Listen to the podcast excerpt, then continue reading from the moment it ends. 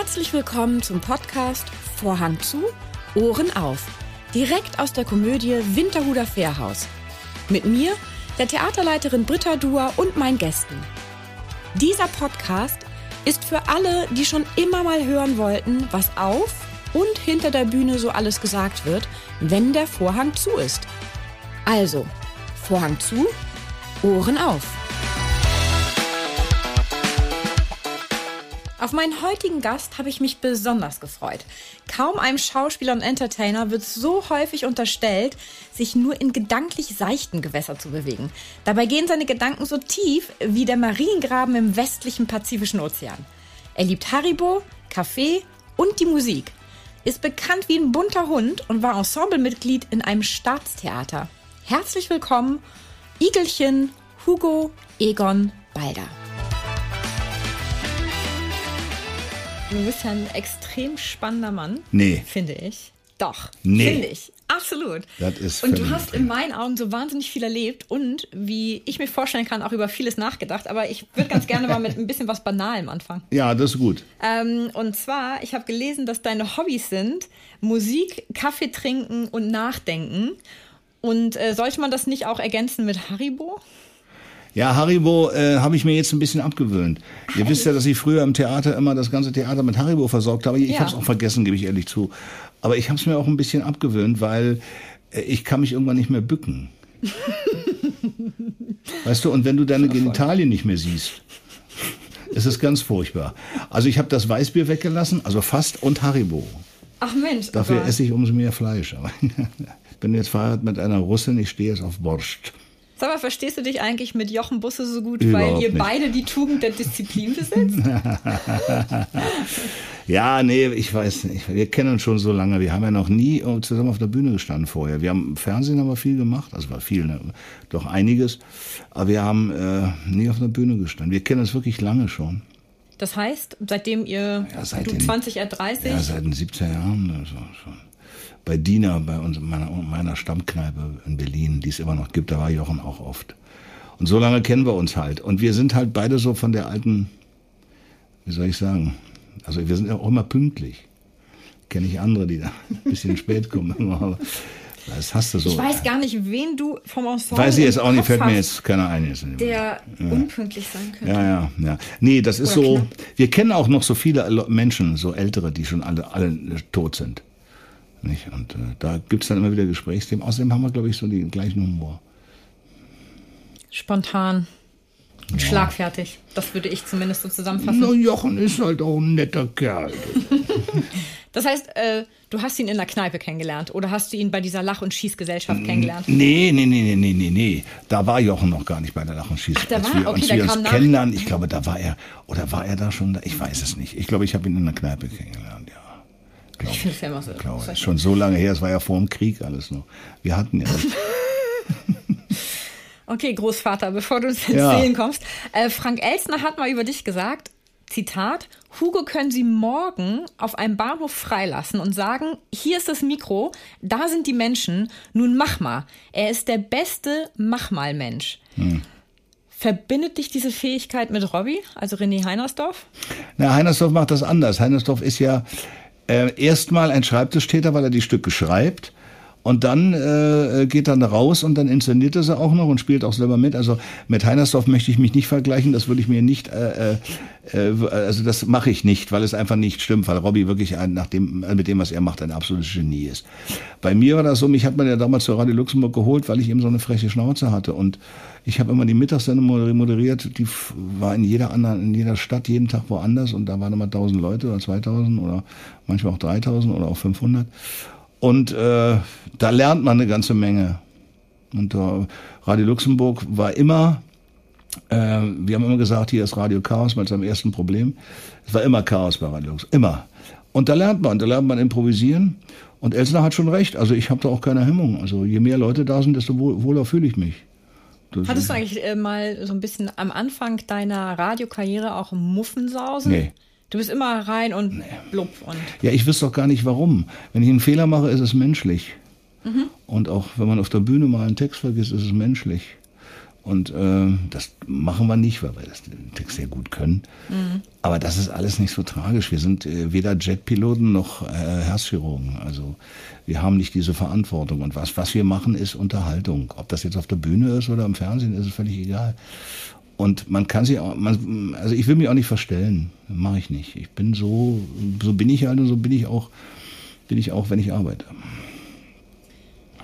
Du hast dein Abitur auf einer Privatschule absolviert am Ende? Das ja, richtig? das war, das war eine. Was war äh, mit deiner Schulkarriere? Was ach, frag nicht. frag nicht. Ich habe ja, ich bin ja, ich bin ja, äh, ich habe ja unterbrochen, weil ich ja Berufsmusiker wurde und dann mhm. hat mein Vater kurz vor seinem Tod mich noch gezwungen und dann, glaube, das äh, war ein bisschen gekauft, das Ganze. Aber du hast es. Ja, aber ich habe äh, nie, ich hatte nie vor zu studieren, nie in meinem Leben. Ja. Ich wollte das alles nicht. Ja. Und äh, mein Vater hat dann gesagt, nein, du musst jetzt schon irgendwie machen. Und dann hat er das irgendwie äh, gedeichselt und dann. Aber ich habe das auch ziemlich schnell abgehakt, muss ich sagen. Weil es war mir völlig scheißegal. Also Schule hat mir nie gefallen, nie. Das System. Nie. Nee, Oder? ja, na, es war ja nach dem Krieg, war das ja sowieso ein bisschen anders. Also wir hatten echt noch ein paar Nazis in der Schule. Und äh, das war auch nicht, nicht so lustig. Und mein Vater ist dann immer hin und hat dann, also mir hat das nicht, mir hat das nicht so gefallen. Ich habe ja schon früh angefangen Musik zu machen und das war mir einfach wichtiger. Du hast ja ganz kurz für ein halbes Jahr studiert oder so, ne? Ja, ich habe dann, ja, ich habe dann meiner Mutter zur Liebe bin ich dann, äh, habe ich dann Kunst angefangen. Aber äh, das war Akademie für Grafikdruck und Werbung. Da brauchtest du gar kein Abitur, das kannst du so machen. Ach so, jetzt auch so. Ja, Quatsch, natürlich. Aber da war ich nur ein halbes Jahr. Und da ja, habe ich gemerkt, das ist nichts für mich. Das kann, habe ich keinen Bock. Nee. Und bist wieder, ja.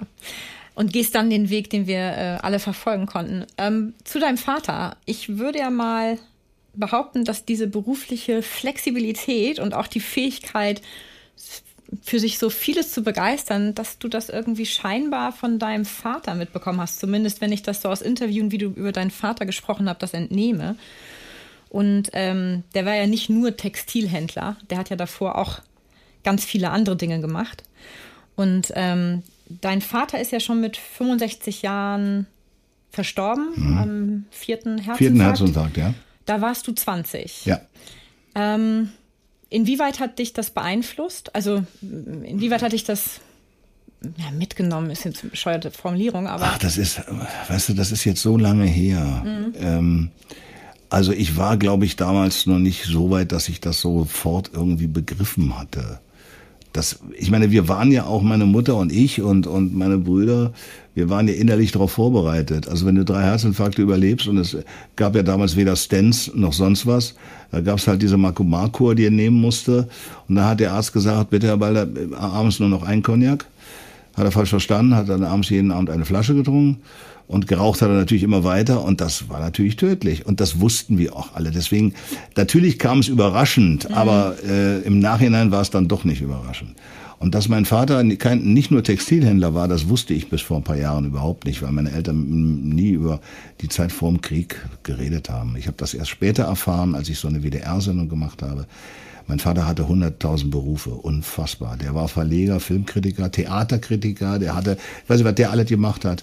Ja, aber Und, hast du im Nachhinein, als du es herausgefunden hast, nicht gedacht, Ah, ja, daher kommt das offensichtlich. Habe ich, ja, habe ich, habe ich. Ich meine, du hast auch mal gesagt, dein, Fa dein Vater liebte alten Wein und junge Frauen. Richtig. Ähm, ist bei das mir, auch so eine bei, Tendenz? Bei mir ist es mittlerweile umgekehrt.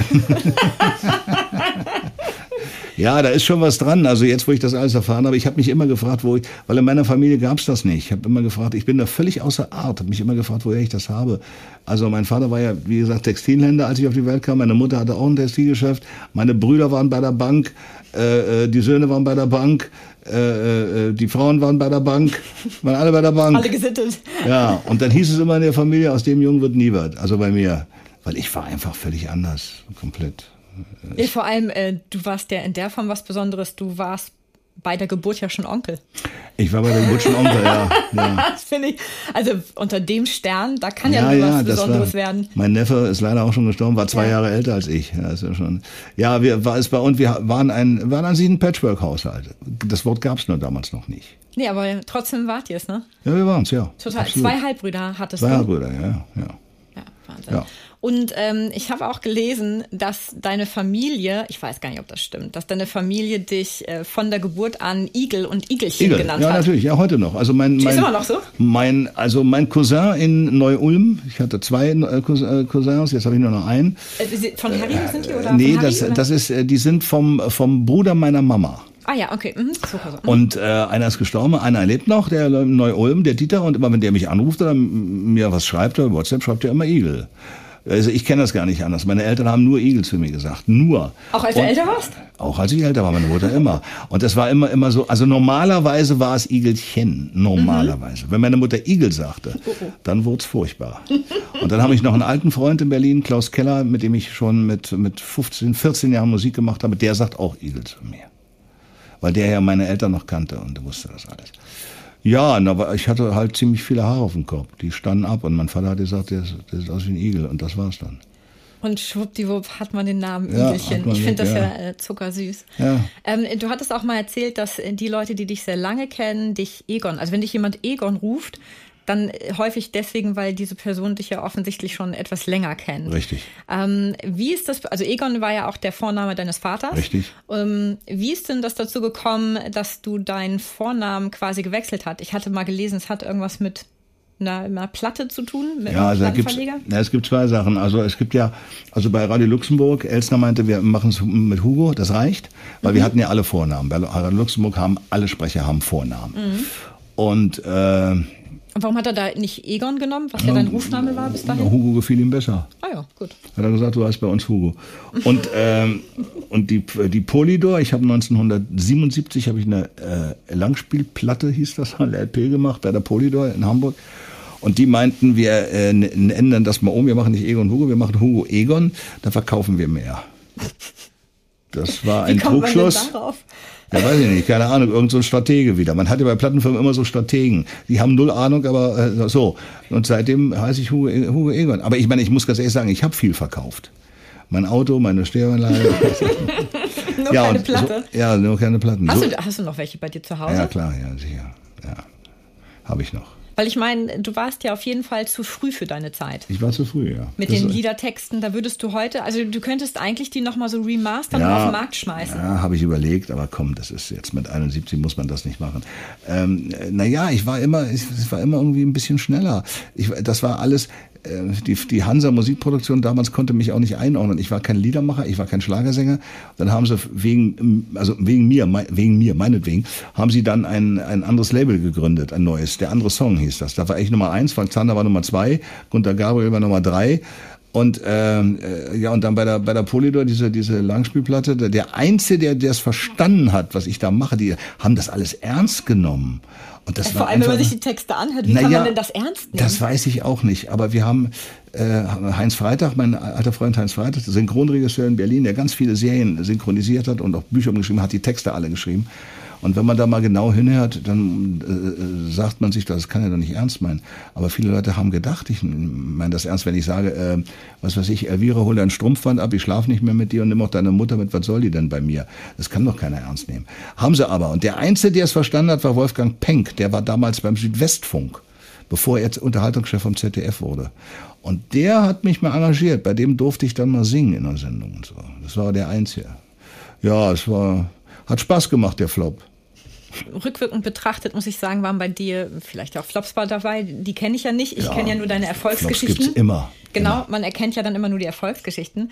Ähm, äh, bevor ich zu den ganzen Erfolgsgeschichten komme, äh, wollte ich noch mal wissen, RTL war ja damals im, so langsam im Aufbau, als du dazu kamst. Mhm. Ne? Also ähm, äh, Radio Luxemburg ist ja auch von RTL gewesen, richtig? Radio Luxemburg war der Radiosender. Genau. Den gab es in englischer Sprache, deutscher Sprache, französischer Sprache und Luxemburger Sprache. Und du hast Also es gab vier gemacht, Sender. oder? Ich habe Deutsch gemacht, ja klar. Ich habe mich da beworben und dann, Ja. das ist auch eine komische Geschichte. Egal, dann war ich bei Radio Luxemburg, das war Radio. Und dann äh, fing Dr. Thoma 84 an, Fernsehen zu machen.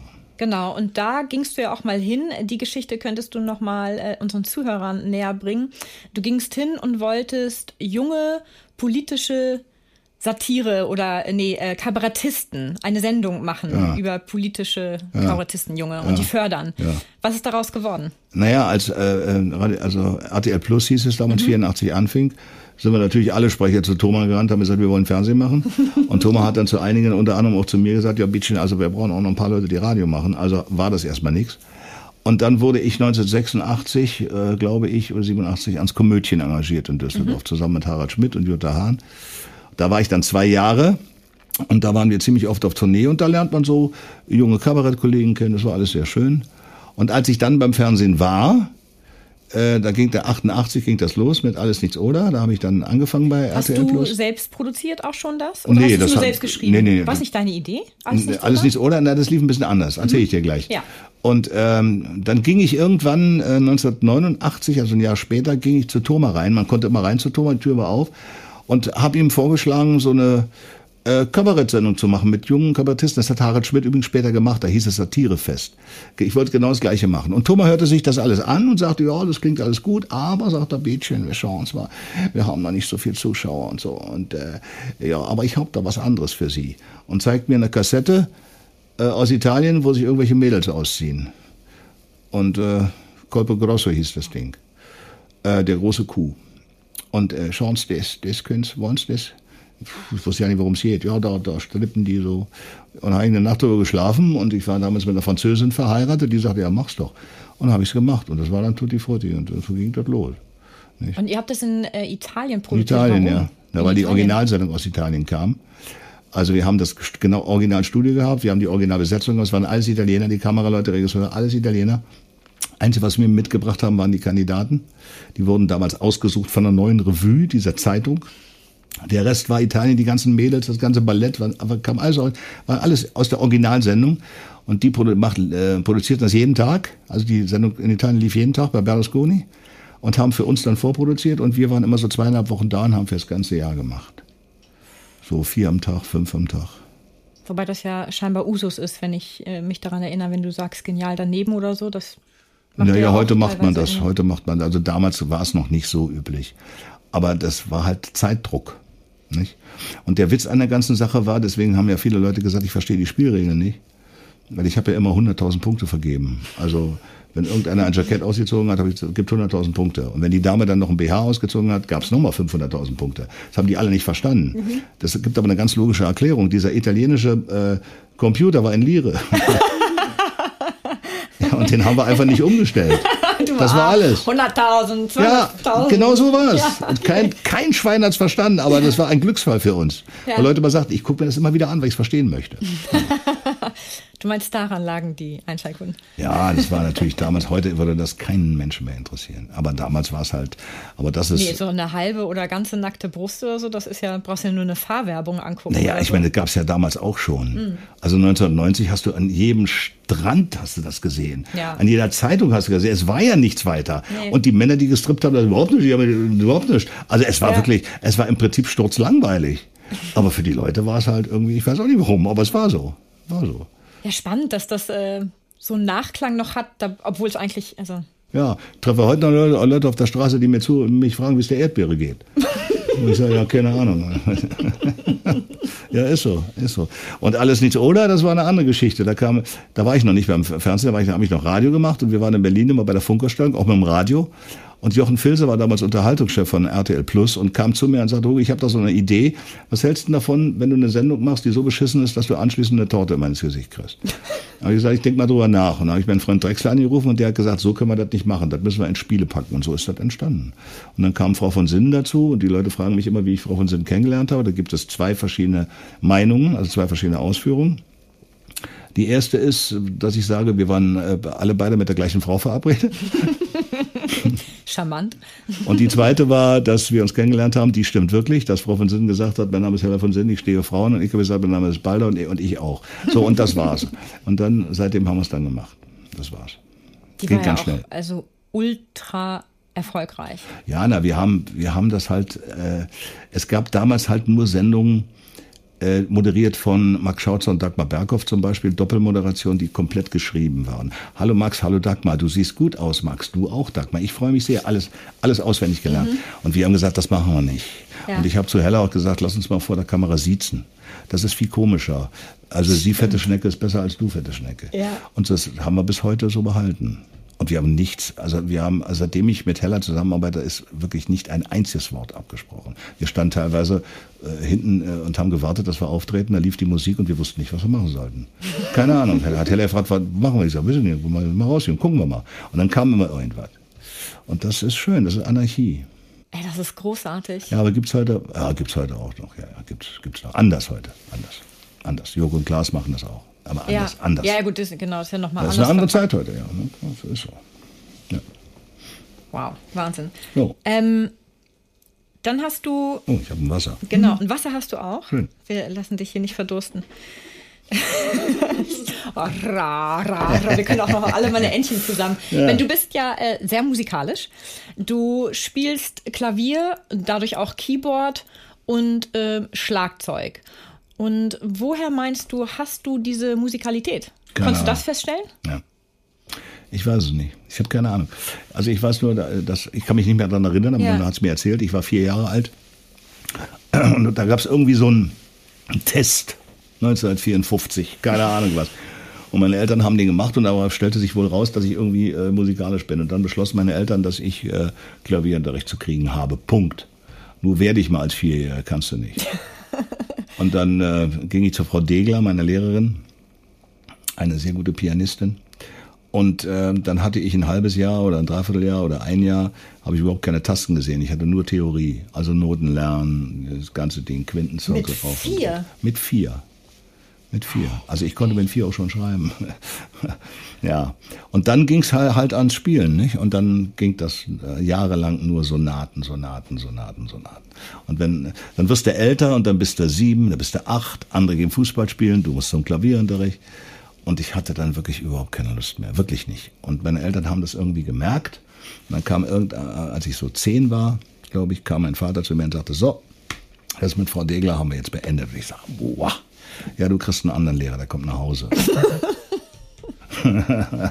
ja, und dann kam er, ich weiß nicht mehr, wie er hieß, Herr Arndt, ich weiß es nicht mehr. Und der kam und ich guck den an und denk, ach du grüne Neune. Der sah aus wie ein Buchhalter, hatte so einen kurzen, kurzen Haarschnitt, der Scheitel kerzengerade, hatte eine Aktentasche unterm Arm, das weiß ich noch, wo die Thermosflasche rausguckte. Und ich dachte, ach du Ein dickes Lehrer. Ei. Ein Lehrer. Und dann gingen wir in das Herrenzimmer. Mein Vater hatte ein Herrenzimmer, weil sein Schreibtisch stand, da stand mein Piano. Hattet ihr ein Haus? Entschuldigung. Nee, nee, eine Wohnung. Eine Wohnung. Und ähm, dann sagte der, äh, äh, ich soll mal meine Noten runterholen. Die lagen auf dem Klavier, da habe ich die runtergeholt, hat er die durchgeholt, da hat er mir irgendwas aufgeschlagen, ein Czerny oder irgend so ein Ding. So, bitte. Und ich dachte, du Scheiße, dann musste ich den spielen, habe ich den gespielt. Okay, zu, nächste. Bitte. Ich dachte, na, dann kommt das, wird jetzt ja noch schlimmer als vorher.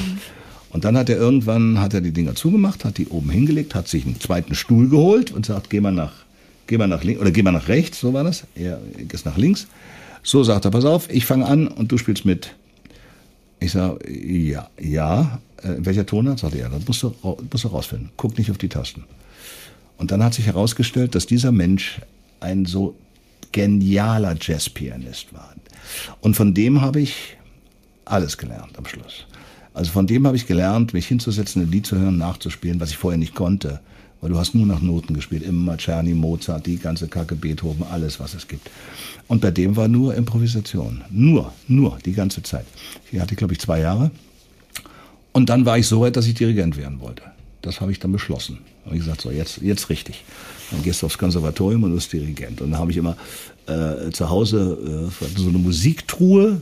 Und mein Bruder hatte ja Schallplatten von Elvis und so. Habe ich immer aufgenommen und habe immer dirigiert für mich, so mitdirigiert. Also m- m- keine Klassik. So.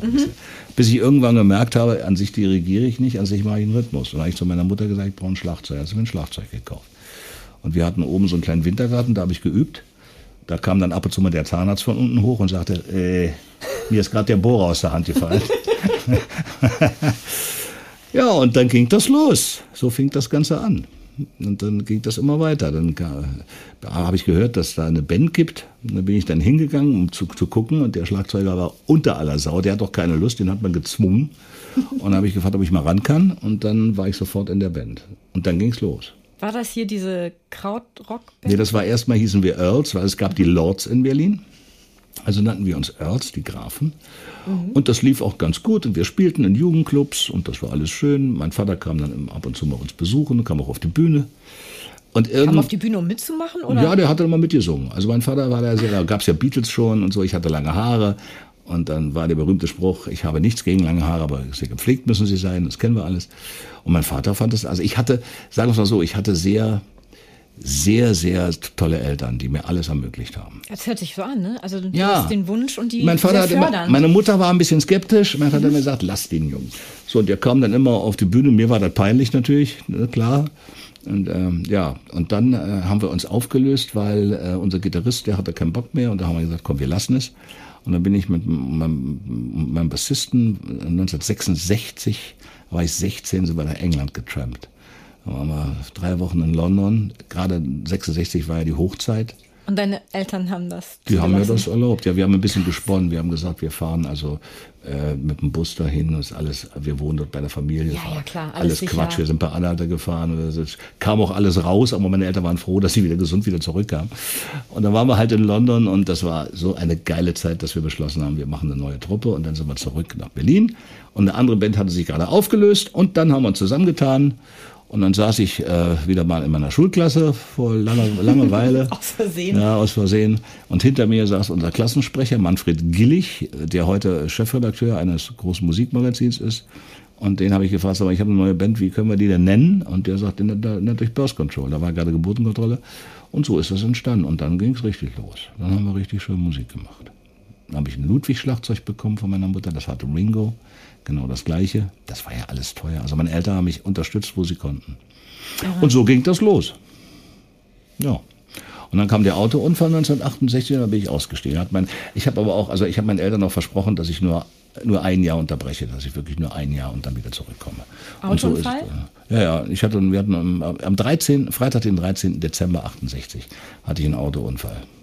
Mit, ja, mit, mit, Freunden zusammen? Ja, ja, ein Klassenkamerad war dabei, dem ist nicht viel passiert. Und unser Bassmann war dabei, der hat leider, also bei dem ist ziemlich viel passiert. Ganze, alles war kaputt und so. War, war nicht schön. Ich hatte aber leider, ich hatte keine Schuld. Also es war. Bist du gefahren? Ich bin gefahren, ja. Mhm. Dann gab es noch eine Gerichtsverhandlung, hatte aber, ich hatte wirklich mhm. keine Schuld. Ja, ja. Und äh, ja, und das war's dann. Dann bin ich ausgestiegen. Und dann. Äh, und dann wurden die erfolgreich. Dann wurden die erfolgreich nach mir. Ja, ja. Nee, da kam dann Bernd Noske, mein Nachfolger, der leider auch schon äh, tot ist. Und dann ging das richtig ab bei denen. Fand ich auch schön. Also, ja, richtig gut. Aber das waren dann wirklich alles Berufsmusiker, was ja bei mir, ich wollte ja nie Berufsmusiker bleiben. Ich hatte es, Gott sei Dank bin ich es nicht, sonst würde ich heute Taxi fahren oder, ja, ja oder Pizza oder Lieferando oder.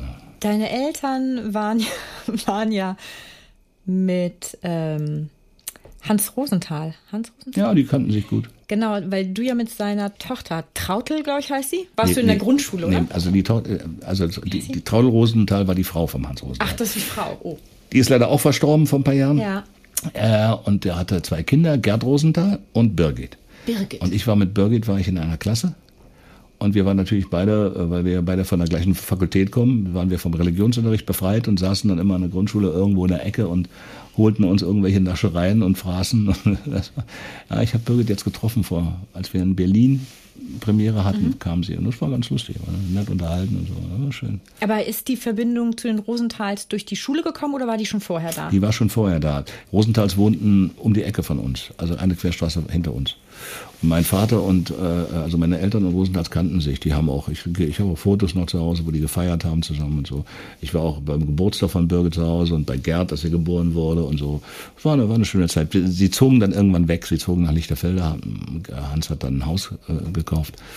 Und äh, ja, da war ich dreimal bei Dali Dali, dreimal insgesamt sehr lustig. Aber hat dir die Verbindung auch äh, gewisse Türen geöffnet oder nein. war das nein, nein, völlig ich, nein. Das war, ich war ja damals auch, äh, ich war ja am Theater dann fest. Ja, da kommen wir auch gleich noch. Und war dann bei Radio Luxemburg fest, auch als mhm. ich bei mhm. Dali Dali war. Also da musste mir keiner eine Tür öffnen.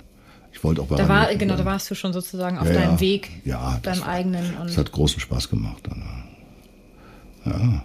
Weil an den kann sogar ich mich noch erinnern, dass ich bei Und meiner Oma saß und dann er in die Luft sprang und sagt, das spitze." war spitze. Ja, ich habe zu Hause noch, den habe ich eingerahmt, einen alten 50-Markschein noch mit dem Holstentor drauf. Ja, oh, die waren die Habe ich so noch schön. und da hat er unterschrieben, gewonnen dein Hans, weil er hat mit mir gewettet. Ich musste bei Dali Dali mal ein Lied singen, zusammen mit einer Kollegin, mit Doris Berett und bei der Generalprobe habe ich irgendwie äh, Text irgendwie nicht so richtig äh, hinbekommen und da hat er mich ziemlich zur Sau gemacht. Lern den Text verdammt nochmal, du kannst den heute Abend nicht, war ja alles live. Ich sage, klar kann ich den. Du kannst ihn nicht, wetten wir. Ich sage, dann wetten wir um 20 Mark. Habe ich gesagt, nee, wir wetten um 50 Mark. Ja, wir wetten um 50 Mark.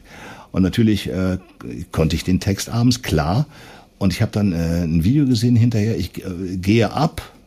Er hat uns nochmal abgesagt, das waren äh, Balder und, und, und Birett und ich gehe so, so gehe ich ab, zeige ihm so fünf. Und ich habe nie gedacht, dass ich die Kohle kriege. Er hat sofort bezahlt hinterher. Ich sage, dann schreibst du mir das rauf. Den habe ich eingerammt, der hängt bei mir zu Hause. Mhm, ja. Du hast Schauspielunterricht genommen Mhm. und ähm, bei, hilf mir, Else Bongers. genau. Die hatte ja Schauspielschüler wie Götz George, Jetzt George, Sabine Sinjen, Hildegard Knef, Gabi Dom. Gabi Dom, gingen alle ein und aus bei ihr, ja.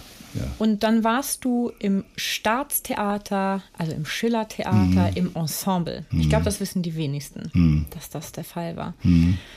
Und du hast mal. ja, ich sag doch, du hast viel erlebt. Ja, das war auch wieder alles Glück und alles Ja. Zufall. Weil ich war drei Jahre bei der Bongers und die Bongers hat nach zwei Jahren zu mir gesagt, so ein Jahr machst du noch. Und dann sagte er, Prüfung kannst du machen, musst aber nicht machen, weil du musst eh vorsprechen. Und dann gehst du schön hier nach Bielefeld oder äh, was weiß ich wohin, schön klein fängst du an. Und das war mir auch klar, dass ich in eine Provinz muss. Und dann gesagt, naja gut, das muss dann halt so sein. Und dann habe ich ein Fernsehen gemacht. Äh, äh, alles lief alles über die Frau Bongers. Die, hat, die hatte eine gute Freundin, Frau von Wischnewski, die war Besetzungschefin von Sender Freies Berlin. Die suchte einen dünnen jungen Schauspieler für die Rolle des August bei den Webern. Und da haben sie mich hingeschickt und dann saß ich da bei der Frau von Wischnewski, das war die kam aus Riga, das war so ein ganz, hallo, äh, ganz nette, bitte, ne, setz dich. Und ich war ja, ich war, wie alt war ich? Äh, 22, saß dann da völlig unschuldig und passierte nichts. Und irgendwann ging die Tür auf und da guckte einer rein und sagte, Tag, ist er das? Ja, nehmen wir. Puh, Tür zu. Ich wusste überhaupt nicht, worum es ging. Und dann hatte ich die Rolle. Und dann habe ich äh, ein Fernsehen gemacht beim SFD, SFB. War mein, mein erstes Fernsehen. Die Weber mit Uwe Friedrichsen, mit Siegfried Lowitz. Hab die alle kennengelernt. Und das war sehr schön. Ich hatte zwar nicht viel Text, aber es war sehr lustig. Und äh, das muss wohl Herr Dorn gesehen haben. Der suchte für, der inszenierte die Vögel von Aristophanes im Schillertheater und brauchte einen Storch. Vom Igel zum Storch. Storch. Und dann äh, kam ich zur Bongers und dann hatte die Bongers so eine Fresse. Und ich sage, was ist denn los? Habe ich irgendwas gemacht? Nein, sagst du, was ein Angebot. Ich sage, ist doch schön. Das ist nicht schön. Ich sage, wo, von, vom Schillertheater hast du ein Angebot. Ich sage, ist doch klasse. Das ist nicht klasse, hat sie gesagt. Du sollst in die Provinz, nicht ans Staatstheater. Ich sage, ja, soll ich das ausschlagen? Nein, du lässt natürlich nicht aus. So. Und dann bin ich dahin, Titania-Palast, zur Probe, kam dahin, Herr Dorn, guten Tag, und so, aha, mhm, ja, mhm. Ja, wir, sagt er, wir brauchen natürlich eine Voraussetzung. Ich weiß nicht, ob Sie das können. Ich sage, was denn? Ja, wir, Sie müssen eine gewisse Musikalität haben. Ich sage, haben Sie irgendwo einen Flügel? Sagt er, ja. Hab ich gespielt. Sagt ist, ein, ist alt gut. So, und so kam ich dahin. So, und dann war, hatte ich einen Stückvertrag für die Vögel, das war 1973. Das war auch sehr schön mit Stefan Wigger und Peter Matic und Gisela Stein, die ganzen Cracks. Und daraus wurden dann sieben Jahre am Schillertheater. Und das war eine Sieben Lernzeit. Jahre? Sieben Jahre. Ich war sieben Jahre da. Das ist ganz schön lang. Das war eine Lernzeit für mich, weil ich habe halt im Gegensatz zu anderen Leuten in meinem Alter, die dann äh, gesagt haben, es ist schön, Gott sei Dank habe ich frei, gehe ich ins Strandbad, äh, habe ich immer die Regisseure gefragt, ob ich beim Proben zugucken darf. Und ich war fast in jedem Stück. Also ähm, nun kannte ich die dann ja auch nach einer Weile, weißt du. Und, ich war bei allen. Also mein Intendant war Hans Lietzow und Peter Matic inszenierte Sonny Boys mit Martin Held und Minetti. Und da habe ich ihn gefragt, da war ich in jeder Probe dabei. Mehr kannst du nicht lernen. Ich habe einfach nur zugeguckt.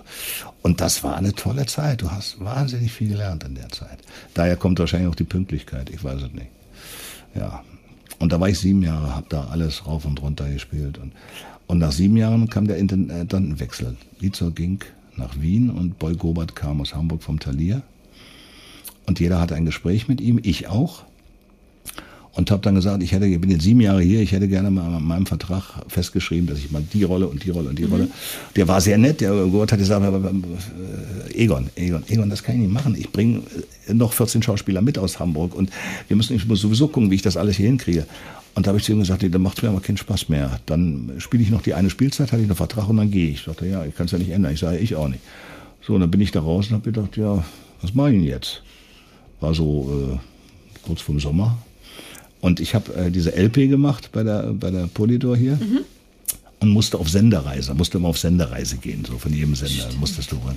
Unter anderem war ich bei Radio Luxemburg und habe die Leute da kennengelernt. Dachte, was ist denn das für ein Laden hier? Das, das ist ja irre. Es gab ja damals wirklich nur öffentlich-rechtliche, es gab ja, ja kein Privatradio. Und als ich dann da so zu Hause saß, dachte ich, ja, weißt du was, jetzt bewirbst du dich und hab, hab mich zum ersten und letzten Mal in meinem Leben beworben. Hab Elster einen Brief geschrieben, wusste, dass er Chef war, habe mich beworben als Sprecher und bin anschließend sechs Wochen in Urlaub gefahren. Wohin denn? Nach Südfrankreich. mit dem VW Käfer meiner damaligen Freundin. Mhm, und als ich zurückkam, waren drei Telegramme im Briefkasten. Da gab es noch Telegramme. Beim ersten stand drauf, Herr Ball, das wäre schön, wenn Sie sich mal melden würden. Beim zweiten, wir können Sie nicht erreichen, geben Sie noch mal laut. Und beim dritten war irgendwie, sagen Sie mal, äh, haben Sie noch alle? Sie bewerben sich? Oder so. Und da habe ich da angerufen, da war Frau Mattonet, die Sekretärin von Frank und sagte, ja, schön, dass Sie sich melden, klasse. Wir versuchen die ganze Zeit zu erreichen. Ich sage, ja, ich war in Urlaub. So, ja, toll, prima. Ja, Herr Elster möchte gerne, dass Sie kommen. Ich sage, ja, dann wann denn? Ja, jetzt hier im Oktober. Ah ja, dann haben Sie mir einen Flug gebucht von Berlin nach Frankfurt und von Frankfurt nach Luxemburg. Dann bin ich nach Luxemburg gekommen, strömenden Regen. Luxemburg regnet es immer. Ich dachte nur in Hamburg. Nee, nee, Luxemburg auch. Ne, viel, viel, regnet es noch mehr. Und dann kam ich dahin in diesen, in diesen Sender Villa Louvigny und dann äh, musste ich da warten. Dann ging die Tür auf. Und dann kam Jochen Pützenbach rein, den ich nur kurzflüchtig kannte, als ich damals bei den Plattendings war, der Chefsprecher, und sagte, hallo, äh, ich bin der Jochen, du bist der, ich sage, ich bin der Hugo Egon. Ja, Mensch, hallo. Und dann kam Elsner rein, Tag, so. Und äh, so, sagte, wir machen mal eine Probe. Und ging raus aus dem Studio. Und ich dachte, jetzt muss ich irgendwas vorlesen mhm. oder so. dann saß ich da, da war so eine Glaswand. Und hinter der Glaswand standen die beiden. Und dann drückte Elsner den Knopf, ich hatte so Kopfhörer auf.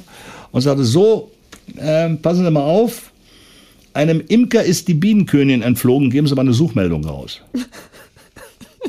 Ich sag, bitte? Sagt er, ich sag's nochmal. Einem Imker ist die Bienenkönigin entflogen, geben Sie mal eine Suchmeldung raus. Gib ihm mal eine Minute Zeit zum Nachdenken. Ja, und dann habe ich irgendeine Scheiße erzählt. Ich weiß, ich habe die Biene, die hat auch einen Namen plötzlich. Und äh, war, äh, ich habe einen solchen Scheiß erzählt. Dann war ich fertig und dann drückte Elsner auf den Knopf und sagte so, ähm, wir kommen jetzt, ich komme jetzt mal rüber und sage Ihnen, warum Sie für uns nicht geeignet sind. Wortwörtlich. Boah, da geht Ihnen rutscht das Herz nicht an die Hose? Oder? Nee, ich habe gedacht, na gut, ja, hast du wenigstens versucht. Und dann kam Elsner rein, kam auf mich zu, gab mir eine Hand und sagte, wann können Sie anfangen? Ich sage, wie jetzt? Ich nicht, nehmen Sie nicht so ernst, weil ich sage, wann, wann können Sie anfangen? Ich sage, ich habe noch Vertrag bis nächstes Jahr im Sommer. Nee. So lange können wir nicht Nee, das geht nicht. Sie müssen, also Sie kommen im nächsten Monat, sind Sie hier. Ich sage, ja, also, kann ich nicht.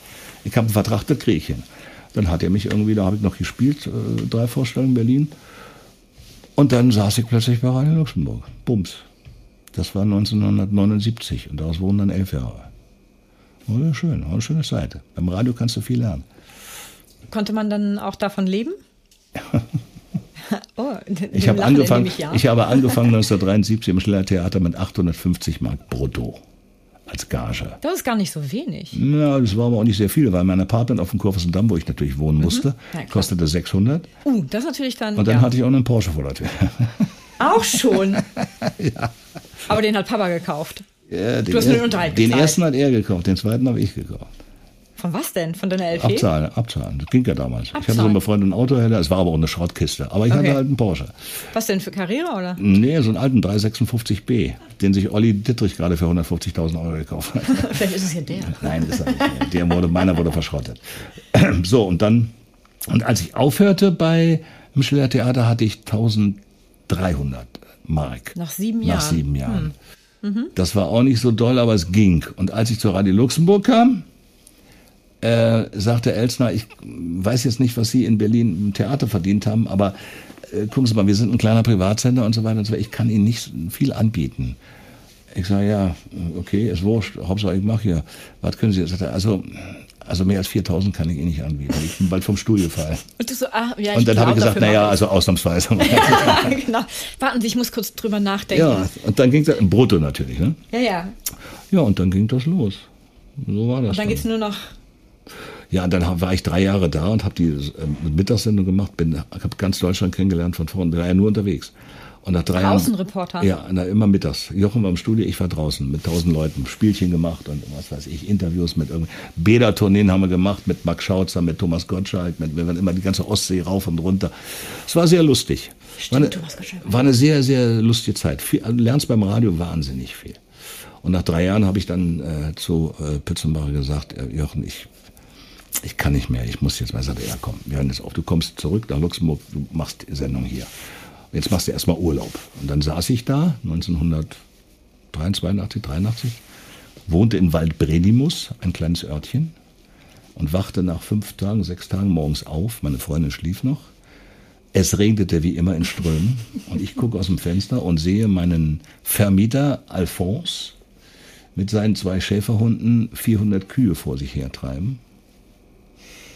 Und ich sage, nein, das kann ich nicht hier, hier gehe ich ein. Das, das geht nicht. Und habe im, im selben Moment Elsner angerufen, also war Sekretärin da, die Marita, ich sage, ist der Frank da? Ja, der ist da. Müsst ihr mal sprechen. Ja, komm rum. Bin ich hingefahren. Hugo, mein Hugo, was kann ich für Sie tun? Elsner. Ich sage, Elsner, ich möchte kündigen. Bitte? Ich sage, ich möchte kündigen. Warum? Sag ich, was ist los? Zahle ich Ihnen zu wenig? Ich sage, nee, habe ich ihm erklärt. Ich sage, äh, seien Sie mal nicht böse, aber ich ich komme aus Berlin, ich kann hier nicht, ich gehe hier ein. Ja, und dann hat er mich, hatte ich noch einen Vertrag äh, bis März nächsten Jahres, hat er mich ins Verkehrsstudio verbannt nach Düsseldorf. Damit du in Düsseldorf bist? Aus Gemeinheit? Nein, so. Verkehrsstudio. Verkehrsstudio war an sich das Schlimmste Ach so, okay. Im Verkehrsstudio waren keine Sprecher, da waren zwei Studenten, oh, okay. die immer nur gesagt mhm. haben, die A5 und so. Stau auf der A5 dran. Ja, und wir hatten ein Studio in, in Düsseldorf, da war Marc Schautscher, war dann Chef weil Elster das wieder sehr geschickt gemacht hat. Er wollte UKW-Frequenzen haben und also musste er in Nordrhein-Westfalen ein Studio machen, hat der Ministerpräsident gesagt, damit, also gut. Und dann bin ich dahin und Marc Schautzer war ganz froh, dass er sich um das Verkehrsstudio nicht mehr kümmern musste. Und ich habe die beiden Studenten rund um die Uhr beschäftigt. Ich war, glaube ich, zweimal da. Und den Rest war ich unterwegs in Berlin, Urlaub, hat kein Schwein interessiert. Und dann im Jahr drauf, im März drauf, bin ich dann mit Sack und Pack wieder zurückgezogen nach Berlin. 1983 war das. Und Elsner hat alles bezahlt, Umzug bezahlt, alles. Und da kam ich nach Berlin und da war für mich an sich Radio Luxemburg erledigt. Also habe ich gedacht, das war's jetzt, gut. Und dann saß ich in Berlin rum und dachte, was machst du denn jetzt? Und dann klingelt das Telefon, rief Frank Zander an, Mensch, ich habe gehört, du bist wieder da. Ich sage, ja, dann komm mal rum, wir müssen aufnehmen. Und dann bin ich zu Frank gefahren, der hat ein Studio zu Hause und dann, dann ging das los mit Fred Sonnenschein und seine Freunde und alles Gute zum Geburtstag und habe ich alles gespielt.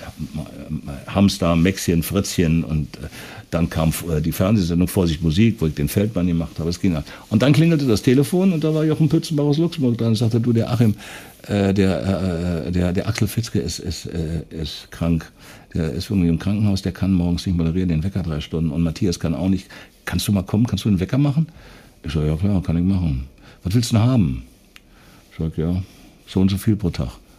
Oh, sagt er, muss ich fahren. Dann rief er mich an und sagt, er ist genehmigt. Und seitdem bin ich freiberuflich. Und dann bin ich wieder zurück nach Luxemburg. Dann ging die ganze Nummer wieder los. Aber dann war ich halt freiberuflich und habe dann ziemlich äh, war eine schöne Zeit, ja. ja. Sehr selbstbestimmte War schön, ja. Und dann auch, ne? ging, ging ich dann von Luxemburg nach Düsseldorf, machte die Sendung dann da. Dann kam die Mittagssendung aus Düsseldorf. Dann habe äh, hab ich mit Inga Abel, mit meiner Kollegin, die leider verstorben ist, haben wir beide zusammen eine Mittagssendung gemacht. Dann rief Komödchen an, da war ich da auch noch. Dann lernte ich Harald Schmidt kennen, der erstmal mich abkanzelte und sagte, ach, ja, du willst politisches Kabarett machen, ja? Bist du aber bei Radio Luxemburg, wie geht denn das? Auch so, das geht schon. Ein halbes Jahr später kommt Harald und sagt, sag mal, kannst du mir da auch einen Job verpassen? So, so Habe ich dann auch gemacht. Ja, so war das alles. Und äh, es war alles sehr unangestrengt und sehr lustig.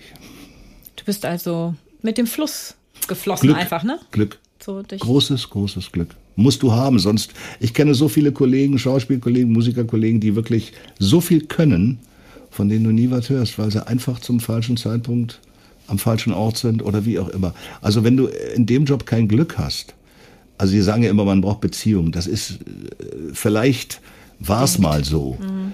Aber du musst Glück haben. Sonst hast du keine Chance. Aber sagt man nicht auch, Glück haben die Tüchtigen? Ja, ich, du, ich habe mich nie überarbeitet. Also ich hätte, wenn ich mal so über mein Leben nachdenke, ich äh, könnte heute ganz woanders sein. Ich könnte heute Chef irgendeines Senders sein, wenn ich meine Ellenbogen eingesetzt hätte. Habe ich aber nie. Habe ich nicht. Ich bin ein freundlicher Mensch und äh, äh, bin immer mit dem zufrieden, was ich mache und möchte, dass alles um mich herum äh, lustig und, ist und stimmt. So. Äh, zum Thema lustig und stimmt, auch diese Lustigkeit, das hast du dann ja auch ein bisschen von deinen Eltern mitgenommen, ne? die ja auch nie über die Vergangenheit gesprochen haben. Und äh, ich weiß hm. nicht, vielleicht auch deine Mutter, vielleicht aus Schutz, nicht nur für sich selbst, auch für dich. Kennst das du diesen sein. Spruch von Nietzsche? Ähm, wenn man in den Abgrund schaut, schaut irgendwann der Abgrund in dich. Also mhm. ist jetzt so mhm. frei danach. Ich weiß nicht, warum meine Mutter das gemacht hat. Vielleicht aus Selbstschutz, aber ich glaube eher, sie hat es gemacht, um mich da nicht mit genau. reinzuziehen. Weil ich war halt spät geboren, meine Mutter war 40, als ich zur, zur Welt kam. Das war damals biblisches Alter auch für, für zum Kinderkriegen. Und die, der Arzt hatte erst, erst gedacht, sie hat irgendeinen Tumor bis ja, sie gemerkt haben, gab es in der Form äh, ja nur, also ja, ja. sehr rudimentär. Ne? Ich war ja auch Kaiserschnitt, also ne? Und äh, ich glaube, sie hat das einfach, weil sie es nicht wollte. Und mein Vater hat auch nichts erzählt. Nicht? Aber äh, mein, ich bin halt, ich weiß nicht, also es muss wohl durch meinen Vater passiert sein. Ich bin früh so in diese Schiene gekommen. Ich habe mit zehn Jahren habe ich mir schon die Lach und Schieß angeguckt mhm. und fand das klasse. Und mein Vater kannte ja viele Leute, Werner Fink und wie sie alle, alle hießen, die kannte er ja alle und hat auch viel davon erzählt. War ein guter Netzwerker, dein Vater? Äh, war der einfach nur umgeben von vielen Leuten, weil er selber auch so ein nee, fröhlicher nee. Mensch war, ein Hallodri? Ja, nee, aber der hat schon seine Fühler ausgestreckt. Nicht? Der war zum Beispiel Elternbeirat, Elternsprecher äh, in der Schule, hat eine Schülernothilfe gegründet. Er musste immer irgendwas machen. Musste immer Chef sein. ja. ja, ist so. Aber manchmal ist es ja auch gar nicht so schlecht. Ich bin immer hin und her gerissen zwischen, äh, wie viel teilt man, wie viel sagt man und äh, wie viel sagt man dann nicht, auch vor allem als Elternteil.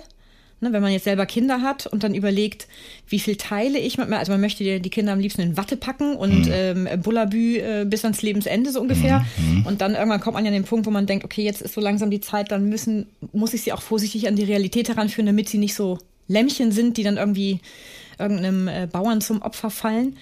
Ähm, äh, und diese Gratwanderung finde ich jetzt persönlich immer herausfordernd.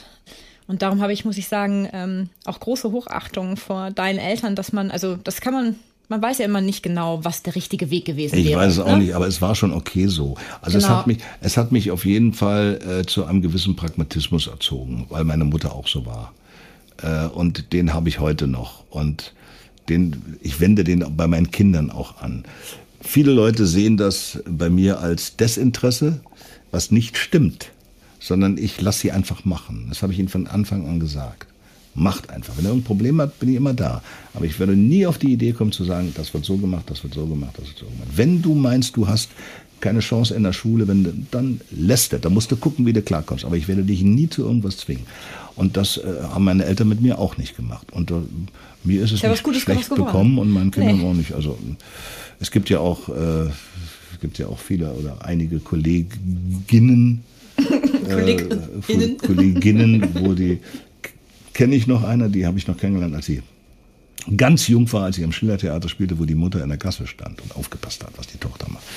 Nicht gut. Hast du keine Kindheit mehr. Weg. Ja.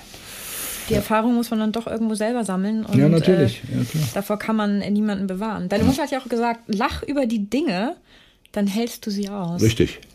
Das finde ich ein total äh, super Richtig. Motto. Ja, war auch so bei uns beim, der Humor rettet ja so einiges, weil ja. ich meine, das, das Gegenteil wäre dann ja Trauer. Richtig.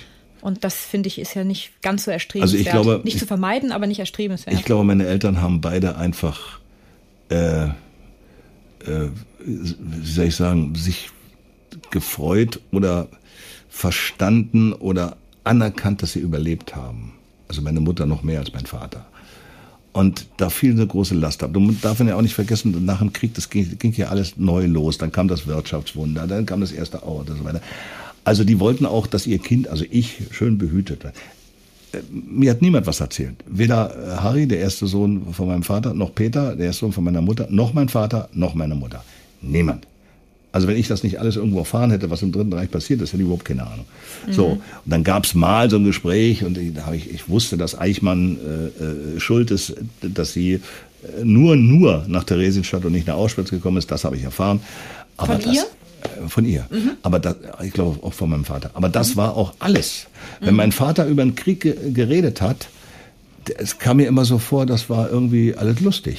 Mein Vater hat immer erzählt, er, hat, er hätte sich mit Damenstrümpfen durch, du- durchgeschlagen, hat die eingetauscht gegen Kartoffeln. Das war all, mein Vater war Unteroffizier, hatte nie ein Gewehr in der Hand, nie. Saß immer nur in der Stube und war für Urlaub zuständig, den er sich selber immer genehmigt hatte. So, diese Geschichten hörte ich. Und da habe ich gedacht, na, das ist ja alles sehr spaßig. Dass meine Mutter im KZ war mit meiner Oma und meinem Bruder, das wusste ich. So, und als wir dann diese WDR-Sendung gemacht haben, da habe ich erfahren, dass mein Vater zwölfmal in Gestapo oft war. Wusste ich alles nicht. Keine Ahnung. Also da muss schon, Und was ihm auch alles da widerfahren da muss schon ne? mehr gewesen sein. Also ich finde es ja immer spannend. Am liebsten würde man ja äh, im Nachgang fragen. Ich meine, gut, bei deinem Vater war es ja nun wirklich überhaupt nicht mehr möglich, weil, wie gesagt, du warst ja 20, als er starb. Deine Mutter ist ja 87 Jahre alt geworden. Das finde ich ja auch sehr. Äh. Kurz vorm 87. erstaunlich. Ja. Ja. aber sie hat da auch nicht drüber gesprochen. Ich habe dann Nee. auch, nicht, auch nicht mehr gefragt. Irgendwann hörst du auf. Und vor allen Dingen, was ich so erstaunlich finde, ist ja, ich weiß nicht, wie mein Vater das geschafft hat. Ähm, mein anderer Halbbruder, Harry, Mhm. also aus der ersten Ehe meines Vaters. Und die erste Frau meine, meines Vaters war Jüdin. Mhm. Und Harry wurde, war plötzlich katholisch. Wie hat er das denn Ich habe keine Ahnung. Ich weiß nicht, wie er das hingekriegt hat. Ich habe keine Ahnung. Das konnte mir auch keiner sagen. Es gibt auch keine Unterlagen. Also die Unterlagen von meiner Mutter, von Theresienstadt und so, die habe ich alle, fast alle. Aber von meinem Vater äh, nichts. Ich weiß nur, dass er, das ist, habe ich gesehen, dass er zwölfmal in Gestapo oft war und äh, und dass Harry plötzlich katholisch war. Bums. Hast du schon mal Harrys Geburtsurkunde gesehen, was Nee. da drin steht oder nee, so? Nee, okay. nee, ich glaube, die wurde Alles vernichtet. weg, ja. Alles weg. Alles war, war schon, äh, ich weiß nicht wie, aber mein Vater war so ein Typ. Er hat alles irgendwie hingekriegt. Ja, ganz wie der Sohn. Da hat er dir offensichtlich einiges mit in die äh, Wiege gelegt. Auch Ja, in Fähigkeiten. ja, ja, ja. Großartig. Hm. Ähm, du hast mit äh, Jackie Drexler, ja. deinem, kann man das, ist das dein bester Freund? Also kann man das überhaupt so, tituliert man das so?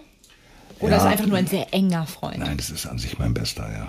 Ich finde es immer so Ja. schwierig. So. Es ist an sich mein, mein, mein Bester. Man merkt ja, äh, also man merkt ja immer, wenn, äh, wenn es eine gute Freundschaft ist, ob es eine gute ist, wenn man sich gegenseitig zwei Jahre nicht meldet und dann einer anruft und sagt, Mensch, wie geht's denn? Ach so, alles gut, ja, was machst du denn? So, Und nicht die Frage stellt, sag mal, warum rufst du nicht an? Keine Sondern Vorwürfe. Mhm. völlig normal. Und so ist es bei uns, seitdem wir uns kennen. Mhm.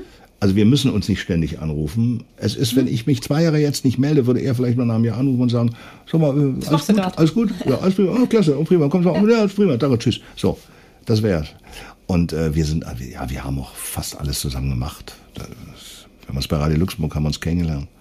Ja, ihr habt zusammen Samstagnacht gemacht. Haben wir zusammen Das habt ihr gemacht, ja. Mhm. produziert und habt ihr eigentlich auch die Gags geschrieben oder waren das Nein, da hatten wir Autoren. Aber, Autoren. aber Jackie hatte immer eine Aktentasche im, das war der sogenannte Notfallkoffer. Mhm. Der stand immer im Büro, im Schreibtisch neben ihm, der war voll mit Gags. Falls mal die Autoren nichts bringen, dass wir immer, immer was haben. Musste er manchmal Immer was haben. reingreifen? Aber wir, nein, nein, nicht einmal. Nicht einmal. Aber wir haben ja beide dann auch, auch geschrieben für Radio Luxemburg, für die Morgensendung. Mhm. Haben wir dann nachts gearbeitet. Und da fällt einem schon eine Menge ein. Also der, der Jackie hat schon viele Gags selber gemacht. Also wir haben Ja, der hat ja auch, äh, der hat ja auch Schreinemarkers produziert. Reine und Markers sowas, hat ne? er ja produziert. Er, er hat viele Texte, ganz viele Schlagertexte geschrieben. Er Ja. hat eine komplette LP für Charles Aznavour geschrieben auf Deutsch. Äh, Also der hat schon viel gemacht in seinem Leben. Sehr viel.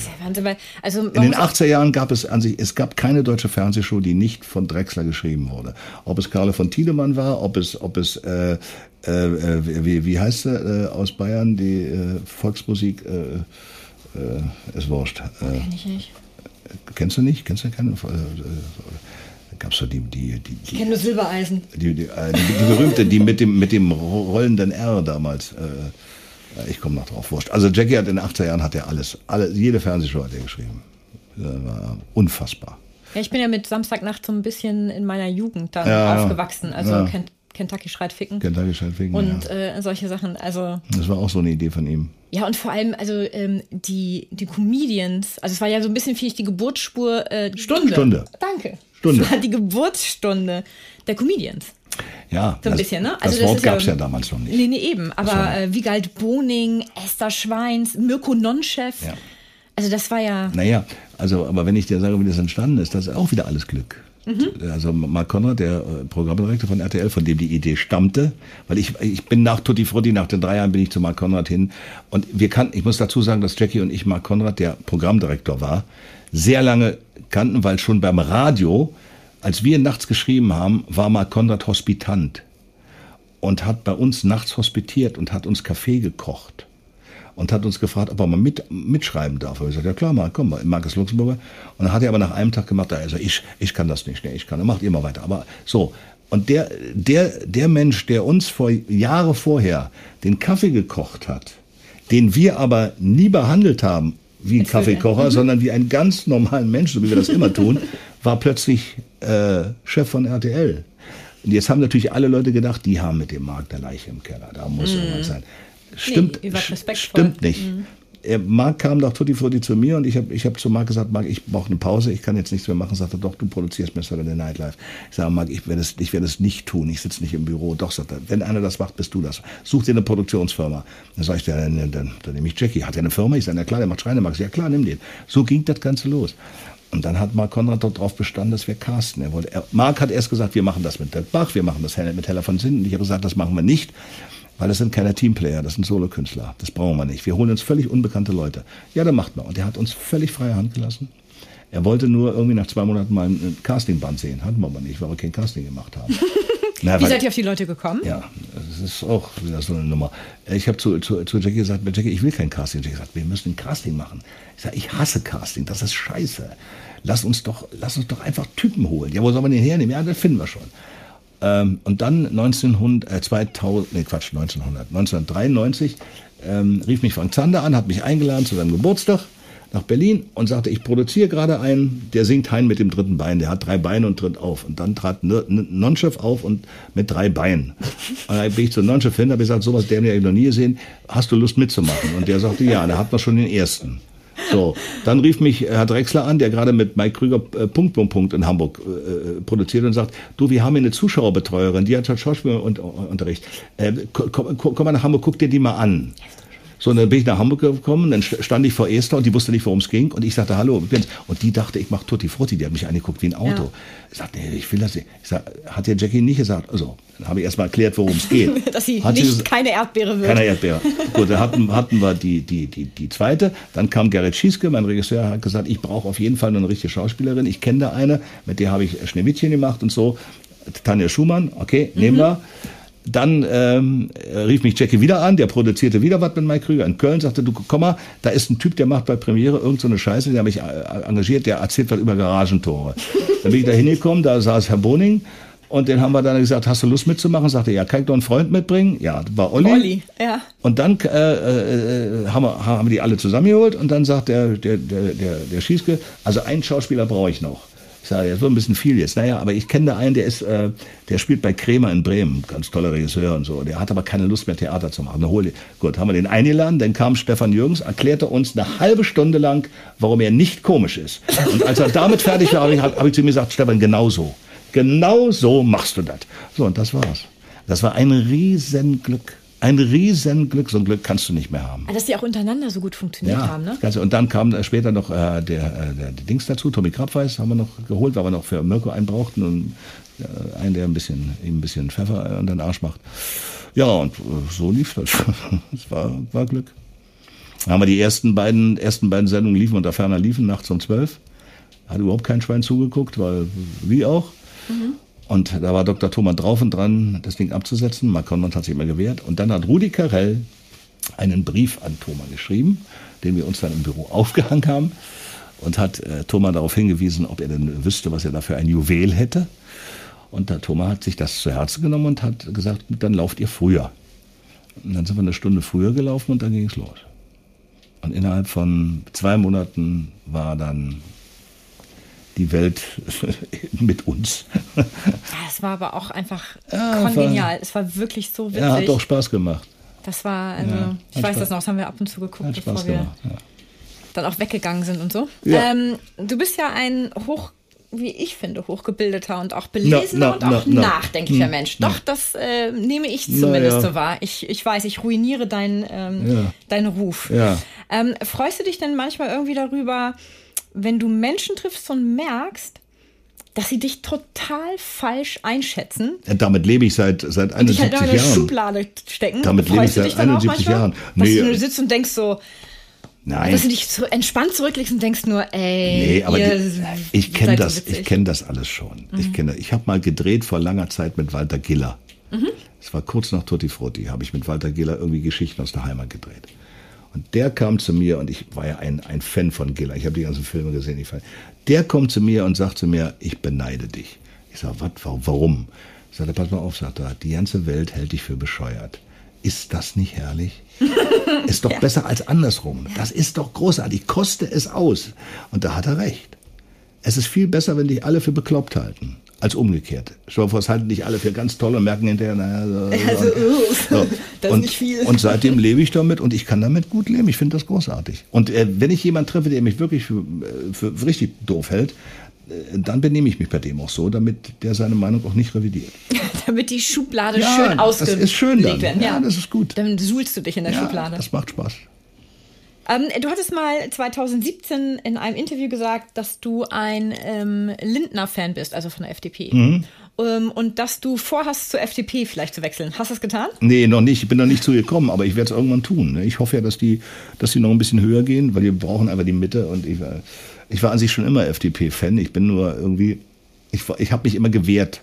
Ich habe mich immer gewehrt, mich zu irgendwas zu bekennen. Ganz, bin ich ganz ehrlich. Weil ich denke, nee, komm, dann bist du. Aber mittlerweile, glaube ich, ist es nötig, dass man sich zu irgendwas bekennt, damit man zumindest versucht, andere Sachen vielleicht noch abwehren zu können. Also ich werde das irgendwann vielleicht machen. Ich bin FDP-Fan, ja, absolut. Und ich kenne den Christian und äh, ich finde den sehr, sehr gut. Ja. Das war äh, einfach nur eine Frage, die mir noch im Kopf rumfiel. Ähm, denkst du manchmal auch ans Aufhören? Äh, ja, also manchmal schon, aber nur kurz. Also wenn ich dann drei Tage nichts mache, also jetzt dieser Lockdown, der war ja am Anfang, also im letzten Jahr habe ich gedacht, ich bin im Urlaub, weil ich vorher wirklich einfach zu viel gearbeitet habe. Jetzt der letzte, der zog sich ja hin, da war auch noch scheiß Wetter. Äh, dann sitzt du da und denkst, äh, in also es war schon ein bisschen. Ein Aber du bisschen hast ja schon mal ein Buch geschrieben, eine Autobiografie. Ja, das die- war 2004. Weiß ich nicht lange her, ja. Die musste ich schreiben, weil der Verlag das wollte. Ich wollte das nicht. Ah, ich wollte nämlich gerade fragen, warum du den geschrieben ich hast. Ja, der Verlag nicht, weil meinte- hat ja auch jemand mit dir zusammen geschrieben. Bernd Philipp, ja, nicht. ja, ja. Mein alter Freund Bernd Philipp, der leider auch gestorben ist. Komisch, alle, die mit mir zusammenarbeiten, ich habe Angst irgendwie. Jetzt. Nein, ich habe jetzt, ich hab, ja, Wir nein, langsam Nein, ich habe jetzt gehört, ich habe jetzt gehört, dass Jochen, Jochen äh, ein Arrangement bei Rote Rosen hat. Ich habe gesagt, lass es bleiben. Karl Dall ist war auch da und der lebt nicht mehr. Lass, la, mach es nicht. Ach, Jochen ist jetzt bei Rutte. Ja, ich habe das nur gehört, dass Maike, er, oder? dass er sagte, nee, dass er, er muss da irgendwas machen. Wir versuchen ihn gerade zu überreden, das nicht zu tun. ja, ist nicht, ist nicht schön. Ähm, ich würde ganz gerne nur mit einem äh, ganz kleinen Gedicht enden. Mhm. Und zwar im Sinne von, ähm, dass man ja vieles sagen kann, aber vielleicht auch nicht immer alles sagen sollte. Und zwar hatte ich das mal äh, gelesen, äh, meinem Sohn immer vorgelesen, als er ein ganz kleines Kind war. Das ist ein Kinderbuch. Da ist die Szenerie eine Parklandschaft, also ein, ein normaler Park, ein öffentlicher Park. Da ist äh, bei Abend sitzt ein Maulwurf an einem Baum. Äh, das ist eine Laterne und da ist ein Uhu oder eine Eule. Ich weiß bis heute nicht, was es ist. Sitzt im Baum. Und das geht so. Du bist die schönste aller Sterne, sagt der Maulwurf zur Laterne. Was du da siehst, ist Lampenlicht. Könnte ich sagen, tu's aber nicht. Sehr schön. Und mit, darüber kannst du jetzt nochmal richtig sinnieren, aber nicht zu lange. Du musst jetzt gleich auf die Bühne. Sehr schön. Sehr schön. Und ähm, Sehr äh, schön. Ich wünsche dir heute Abend total viel Spaß. Ich hoffe, dass du sowas von häufig bei uns noch auf der Bühne stehst. Das Nicht hoffe nur mit ich auch. komplexe Väter, sondern mit ganz vielen anderen Stücken. Das hoffe ich auch. Ich, ich hätte auch noch am Schluss ein Gedicht äh, Oh ja, für, für dich, weil es ja, momentan geht's ja, aber es war ja sehr heiß in den letzten Tagen. Nicht? Es war ja wirklich sehr fast heiß. schon ein bisschen Angst. Gewitterwolken dreuen dumpf über Berge, Tal und Sumpf. Der Tag ist schwül und ziemlich heiß, aus allen Poren rinnt der Schweiß.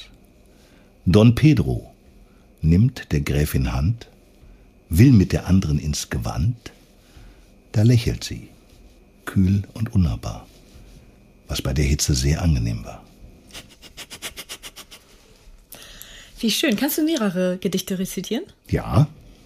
Ganz früher äh, waren die Zitronen, ich weiß nur nicht genau mehr, wann dies gewesen ist, so süß wie Candies. Bis sie eins sprachen wie Zitronen. Wir wollen groß sein wie Melonen, auch wenn wir das Gelb abscheulich, wir wollen rot sein oder bläulich. Gott hörte oben die Beschwerden und sagte, sorry, daraus kann nichts werden, ihr müsst so bleiben, ich bedauere. Da wurden Sehr die Zitronen sauer. Heinz Erhardt, natürlich Heinz Erhardt. Wer ahnte, dass zum Weihnachtsfest Cornelia mich sitzen lässt? Doch nicht nur das, zu Ostern jetzt hat sie mich abermals versetzt. Jetzt freue ich mich auf Pfingsten, nicht im geringsten. Heinz Erhardt ist sensationell. Ja, dann bedanke ich mich, wünsche alles Gute auch beruflich und gehe jetzt arbeiten. Viel Spaß und lieben Dank. Auf Wiederschauen.